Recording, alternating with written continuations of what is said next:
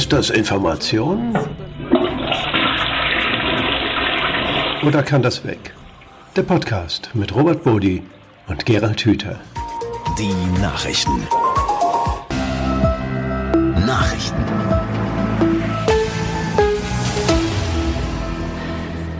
Ja, einmal mehr herzlich willkommen bei Ist das Information oder kann das weg? Dem Podcast mit Gerald Hüther und Robert Bodi. Gerald, hallo. Schön, dass wir wieder Zeit haben, miteinander zu reden. Grüß dich, Robert, und herzlich willkommen alle, die hier irgendwo am Lautsprecher sitzen. Wir haben heute ein Thema, äh, Gerald, du hast das rausgesucht aus einer der Wissenschaftszeitschriften. Das ist aber durchaus auch durch die großen Medien gelaufen. Ähm, da sagt die Schlagzeile, Kultur beeinflusst die Funktion von Träumen. Da hat es eine Untersuchung gegeben an der Universität von Toronto in Kanada und äh, diese Studie hat ähm, die Träume von Angehörigen zweier indigener Volksgruppen untersucht, nämlich einmal den Bayaka aus der Republik Kongo und den Hadza aus Tansania.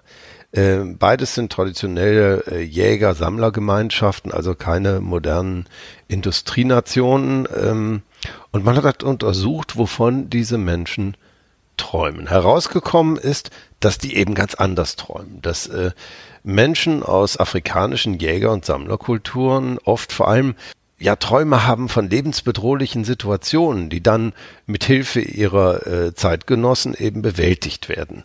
Äh, und das ist völlig anders als die Träume, wie wir sie zum Beispiel haben, die sich sehr viel mit Ängsten auseinandersetzen, mit Scheitern, mit äh, Ver Verlustängsten, äh, den Partner zu verlieren, den Job zu verlieren, das Vermögen zu verlieren oder die Gesundheit. Was macht das mit dir? Diese Nachricht, Kultur beeinflusst die Funktion von Träumen. Ist das wirklich so überraschend? Ja, erstens, der Titel ist falsch. Weil die Kultur beeinflusst nicht die Funktion von Träumen, denn die Funktion des Traumes besteht ja darin, Erfahrungen, die wir tagsüber machen und die schwer integrierbar sind, unter Ausschaltung bewusster äh, Entscheidungen da ist das Frontalhirn dann ja im Schlaf einigermaßen abgeschaltet. Und dann können solche Erfahrungen unter Ausschaltung bewusster äh, Entscheidungen sozusagen nochmal neu sortiert werden. Und es geht um Integration. Es muss das, was, was neu auf uns hereinstürmt, muss integriert werden. Irgendwie. Und wenn das nicht gelingt, dann, dann liegt das so an der Seite rum. Und ein schönes Beispiel dafür für so nicht gelingende Integration ist das, was beim Trauma übrig bleibt. Mhm. Und dann hat, hat das, was man da erfahren hat, ist so fremd, das kann man einfach nicht integrieren. Da nützt einem auch das Träumen nicht. Im Gegenteil, da kommen im Traum dauernd wieder diese furchtbaren Gestalten hoch. Und, und deshalb ist die Funktion die Integration dessen, was man so tagsüber erlebt. Und das ist bei allen Völkern so, egal wo die herkommen. Nur, was die träumen, ist natürlich unterschiedlich, weil die ja unterschiedliche Lebenserfahrungen machen. Und das ja. hat einen Einfluss. Wenn ich in einer Kultur von Jägern und Sammlern unterwegs bin, dann habe ich ganz andere Probleme, dann habe ich ganz andere Dinge, über die ich nachdenke, die integriert werden müssen, als wenn ich hier in, in, in Deutschland unterwegs bin mit den hiesigen Problemen. Und da würde ich sagen, wenn die noch ein bisschen weitermachen, kann man auch feststellen, dass Menschen, die auf dem Land leben hier in Deutschland und vielleicht noch in einer traditionellen Landwirtschaft eingebunden sind, dass die auch anders träumen als die in der Stadt. Abgesehen aber die Funktion ist, aber die Funktion, genau, aber die Funktion ist immer klar, die, das muss integriert werden, irgendwie, das, was man erlebt hat. Was mich bewegt ist, was hat eigentlich äh, diese Forscher dazu bewegt, da reinzugucken? Weil wenn Träume tatsächlich dazu da sind, unsere Erfahrungen zu verarbeiten, dann brauche ich doch ehrlich gesagt keinen Forscher, der mir sagt, dass die Kultur den Inhalt, eben nicht die Funktion, aber den Inhalt meiner Träume verändert. Das ist eigentlich völlig klar, weil die Erfahrungen ja andere sind. Ja, die haben ja mit Traumtagebüchern gearbeitet.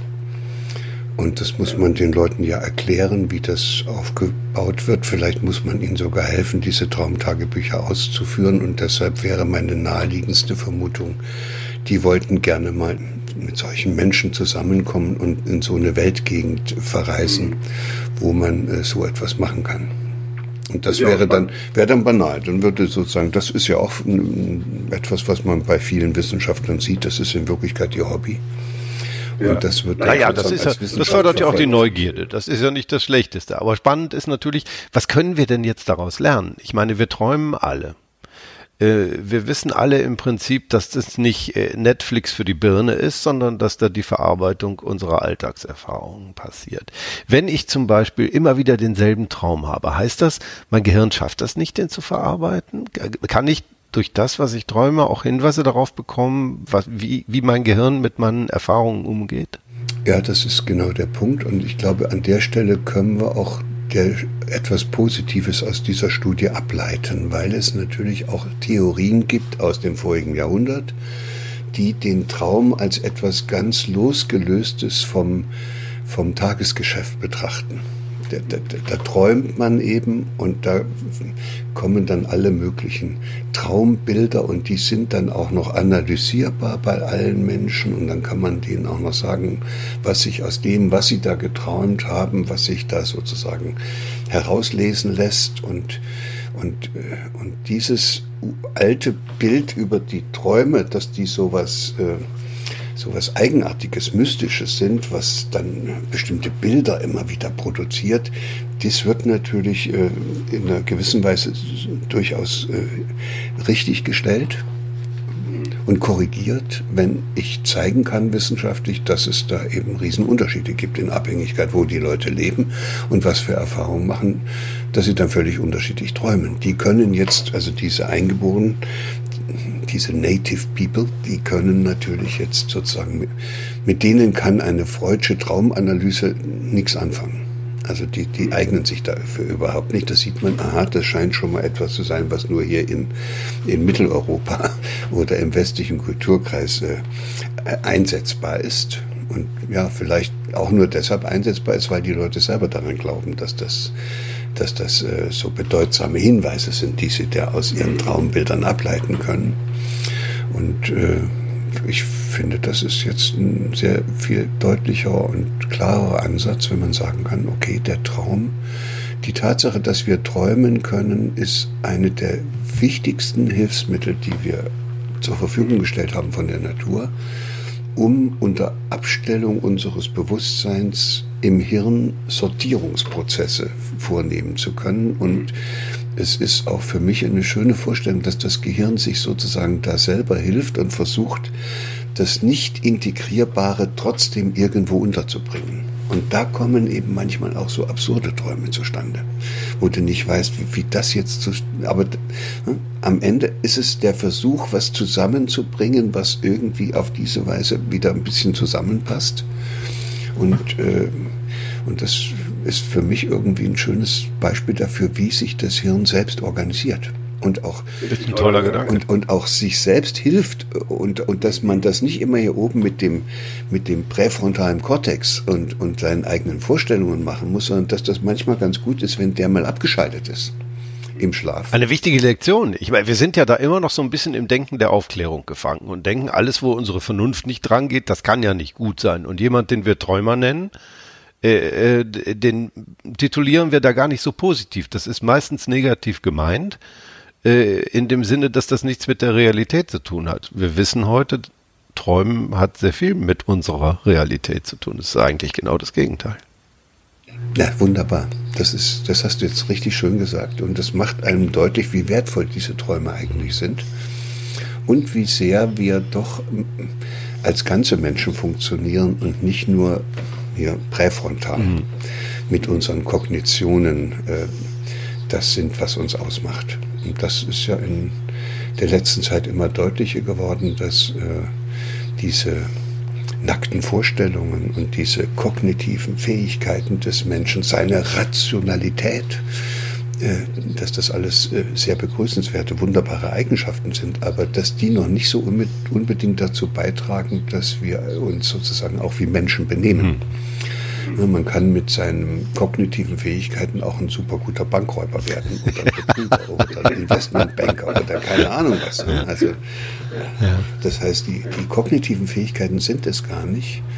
Und so fangen wir jetzt langsam an, unser Bild von uns selbst zu korrigieren, auch deshalb, weil die digitalen Geräte uns vorführen, dass die kognitiven Fähigkeiten, auf die wir uns bisher so viel eingebildet haben, in denen noch viel besser zur Geltung kommen. Also mein mhm. Smartphone kann sich viel mehr merken als ich. Ja.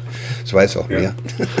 Und das findet sich auch in, in, in der Gegend, in, in, der Natur und auf der Straße besser zurecht als ich. Ja. Also da ist mit meinen kognitiven Fähigkeiten, das ist fast eine Beleidigung, wenn ich da mein Gerät nehme und es mir immer wieder vorführt, dass es doch eigentlich viel schlauer ist als ich. Aber diese Geräte können eben das andere nicht. Mhm nämlich das, was dann auch im Traum sich ereignet, äh, die können sich nicht selbst umorganisieren. Ist das die Grenze der künstlichen Intelligenz? Dass Maschinen alles können, aber nicht träumen. Ja, das, was die Maschinen tatsächlich nicht können, das haben auch die KI-Entwickler inzwischen rausgefunden, ist, Maschinen, digitale Geräte und seien sie noch so wunderbar programmiert, haben keine Bedürfnisse. Das ist der Schlüssel. Wir Menschen haben Bedürfnisse, weil wir Bedürfnisse haben, können wir davon träumen, wie sich die verwirklichen lassen und können auch kreative Ideen verwirklichen, wie es geht.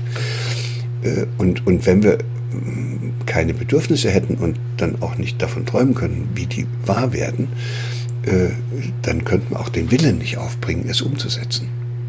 Und das alles haben die Maschinen nicht. Die haben keine Bedürfnisse, keine Kreativität und keinen Willen. Und da fängt es an für uns wirklich interessant zu werden. Und dann kann man nur sagen, ja wunderbar, dass wir träumen können.